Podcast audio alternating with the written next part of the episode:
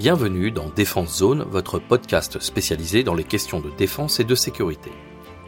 Chaque semaine, en plus de nos entretiens avec des militaires, policiers, gendarmes, entrepreneurs et autres experts du secteur, nous vous proposons un court résumé des actualités qu'il ne fallait pas rater ces derniers jours. Mali.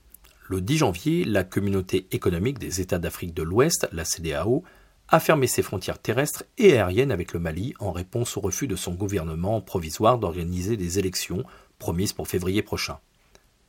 Le Mali a répliqué en adoptant la même mesure restrictive auprès des pays voisins.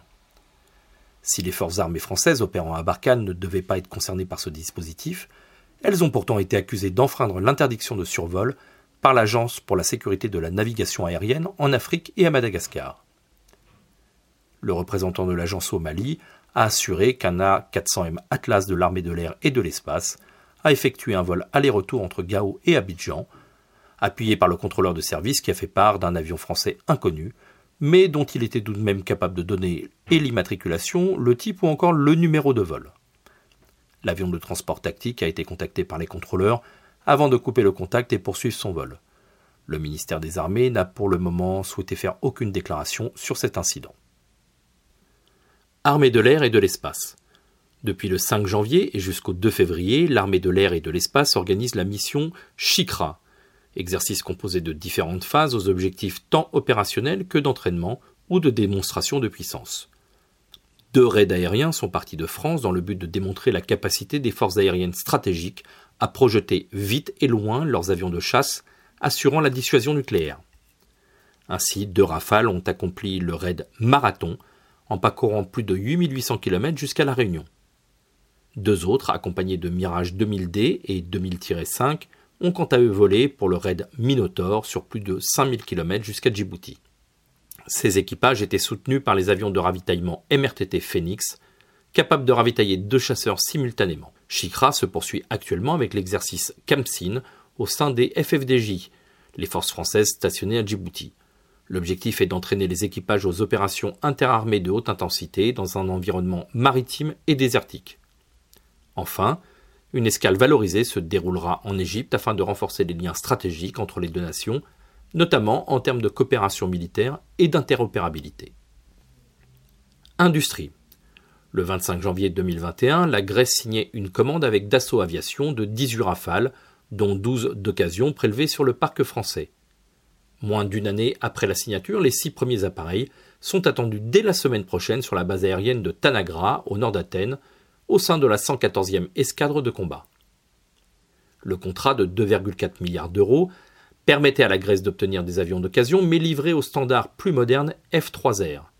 Sur cette lancée, le Premier ministre grec a annoncé en septembre dernier la commande de six appareils supplémentaires.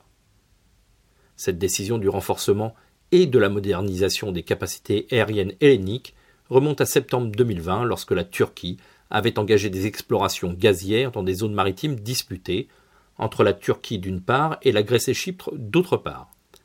La France était alors intervenue sur demande du gouvernement grec en envoyant des rafales et des navires de guerre dans le secteur. La mission principale des nouveaux chasseurs grecs sera donc d'assurer l'intégrité territoriale de la Grèce, notamment dans les îles méditerranéennes. Gendarmerie nationale. Après les armées, c'est au tour de la Gendarmerie nationale d'être sur la liste des commandes du dernier né des appareils d'Airbus hélicoptères. En effet, la Direction générale de l'armement vient de signer une commande de 10 hélicoptères H-160 pour le compte du ministère de l'Intérieur. Destinées à remplacer les écureuils en service depuis plus de 40 ans, ces nouvelles machines vont permettre aux gendarmes de disposer d'appareils modernes avec une capacité d'emport multipliée par deux, soit 12 personnes, un système d'imagerie infrarouge, un treuil et des performances largement supérieures en termes d'autonomie et de vitesse. Les premières livraisons doivent être effectuées pour 2024, le ministère souhaitant que les personnels soient formés pour les Jeux olympiques qui auront lieu à Paris la même année. Police nationale.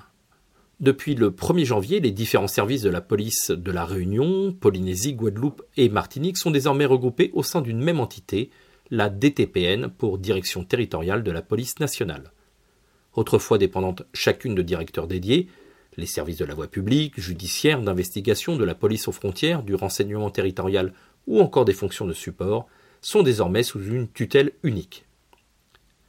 Cette organisation de la territorialité vient répondre à des besoins clairement identifié d'abord la nécessité d'optimiser et de fluidifier la coordination opérationnelle de la police en favorisant les liens interservices, selon une logique de métier et non de direction d'emploi. Ensuite, unifier le commandement afin d'améliorer l'efficacité de la gouvernance territoriale.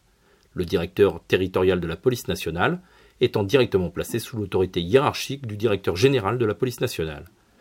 Pour finir, afficher une entité police nationale destinée à améliorer la lisibilité de son fonctionnement pour la population et les partenaires, a déclaré récemment un des porte-parole de la police nationale sur Twitter. Voilà pour l'essentiel de l'actualité cette semaine. Pour en savoir davantage sur cet univers et pour découvrir tous nos articles et reportages, rendez-vous sur notre site internet défense-zone.com.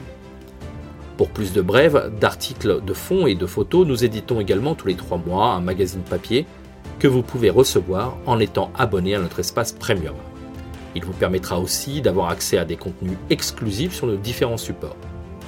Vous trouverez tous les liens nécessaires dans la description de cet épisode. En attendant, nous vous souhaitons une bonne journée et nous vous donnerons rendez-vous la semaine prochaine pour un nouveau résumé de l'actualité des forces de défense et de sécurité.